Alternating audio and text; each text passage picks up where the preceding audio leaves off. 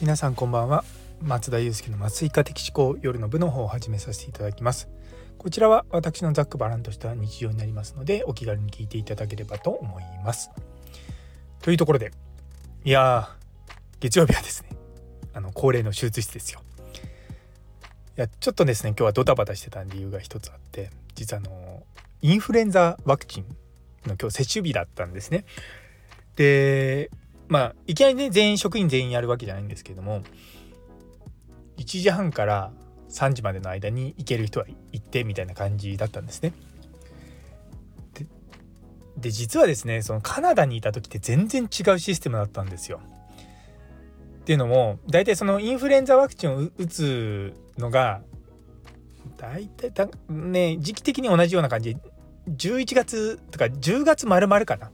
みたいな感じなんですよ。で事前に登録とかも必要なくて、で、事前の問診票とかもなくて、まあちょっとそこは日本とあの向こうでちょっと法律的な違いがあるからっていうのはあると思うんですけども、あの向こうだと、なんだろう、医師の診断みたいなのがなくていいんですよ。なので別にその、それを判断する、なんかこう問診票をチェックする医者みたいなのいないんで、口頭で今日体調どう？とか言って、っていうぐらいなんですね。で、その1ヶ月の期間の間まず病院の入り口のところにあの朝7時から8時半ぐらいまでかなそのフルーショットって向こうで言うんですけどそのインフルエンザワクチンを打つ人たちなんかこうカウンターみたいなのがあってでそこで打ってくみたいな感じなんですね。で職員バッジ見せるとそれでピッてやってあのこの人打ちましたよみたいな感じになるんですね。でなのでまあ事前の予約もないし朝やってて忙しかったら別にああ明日でいっかみたいに思うんですよ。ででも多分ですね職員9割以上受けてたと思うんですよね。であとはあの、そういったその期間中はその朝それだけじゃなくて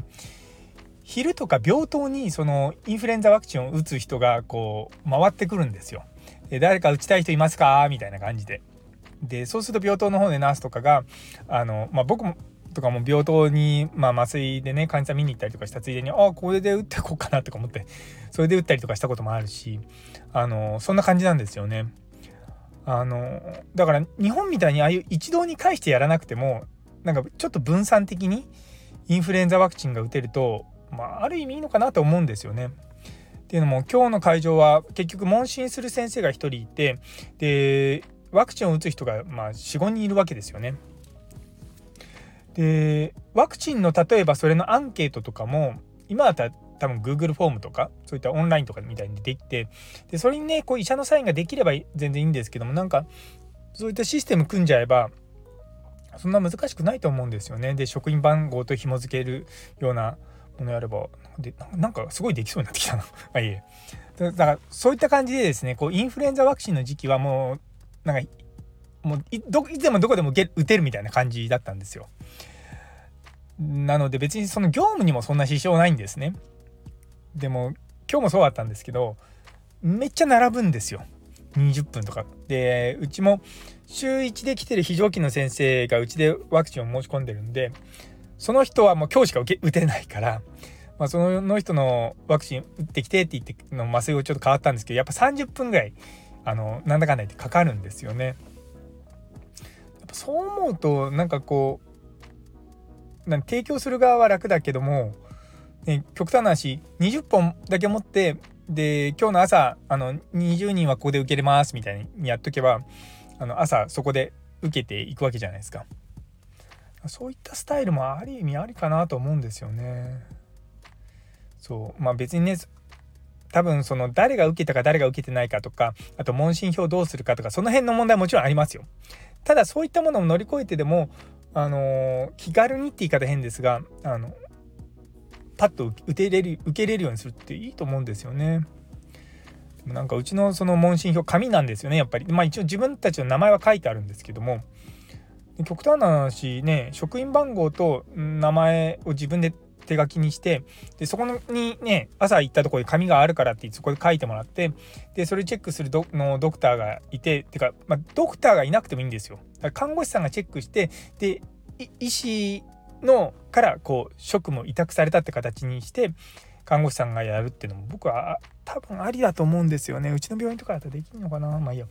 そうそうそう。でもそういったことをですね今日そのワクチンをこう打ちながらとかそのワクチンを打ちに行かせるためにちょっと人配置変えたりとかそういったことしながら思いました。ね。あのー、まあコロナもそうですしインフルエンザもそうなんですけど基本的にワクチン打ってもなるんですよ。ただ重症化しないというのがまあメリットなのでうんこういったのはねもっと広まってくるといいんですよね。あのただ日本だと、まあ、予防接種ってすごい既得権益があるんですよ。あの開業あだから医師じゃないと打てないっていう風になってるんですよね。あのコロナの時はあのちょっと特例としてその歯科医師の先生とかあれ他の職種の人も打ってたかな？ちょっとわからないんですけどもそうでもやっぱそういった既得権益があるはにはあるんですよね。でやっぱそこがなかなか崩れないと難しいのかなと思いつつもまあなんかね病院の中のやつだったらなんかいけそうな気はするんですよね。そうちなみにですねうちの病院ちょっとケチくさいんでワクチン打つっていうと1,000円取られるんですよ。まあでも一方で職人、ね、職員がね1,000人いるわけですよね。1,000人以上いるのか1,000人ぐらいとしても1,000人かける1,000円だからそれだけでまあ、100万円ぐらいになるんですよね。あでもでもたかだか100万まあいえいえそんなたかだかとか言っちゃダメですよね。病院のお金ですから。いやでもなんかもうちょっとそのねスタッフの福利厚生とか考えちゃえばいいのになって個人的には思うんですよ。ね、ぶっちゃけた話しれっとこうボーナスから1,000円だけ引いとくとか それでねなんか職員的にはあのタダで打ってもらえてると思うとなんかちょっと得な気分になりますよね。まあ、打たない人がいるからそれが公平じゃないっていうふうに言うのかななんとも言えないですよね。でもまあだからそのワクチンを受けるっていうこと自体が福利厚生でして福利厚生って使うか使わないかその人によるじゃないですか。そういうふうに考えてもいいんじゃないかなってちょっと思うんですよね。とまあこの1,000円でいやなんかなんだろうその1,000円がネックになってる人はいないと思いますよ。でもやっぱり受ける方とするとああこれで1,000円取るのかってちょっと思っちゃうんですよちなみにうちの家内の病院働いてる病院は職員だったら非常勤でもタダで打てるっていうんですよね。ねなんかちょっとその辺がですねちょっとちょっとだけモヤモヤしました。ねまあそういうのもあるんですよ。あの一般のね方からすると、ね、ワクチンって多分4,000円とか3,000円とか取られますよね。うちの子供たちはあのこの前受けてきたんですけどそう結構いい値段だなと思いながらもうんそう病院とか職場でね安く受けれるのは、うん、いいんじゃないかなって個人的には思います。というところで、えー、最後まで聞いてくださってありがとうございます。ね、そろそろね、インフルエンザ本当に流行ってますんで、気をつけてください、皆さんも。私も気をつけます。それでは、今日という一日が皆様にとって素敵な一日になりますように。それではまた明日。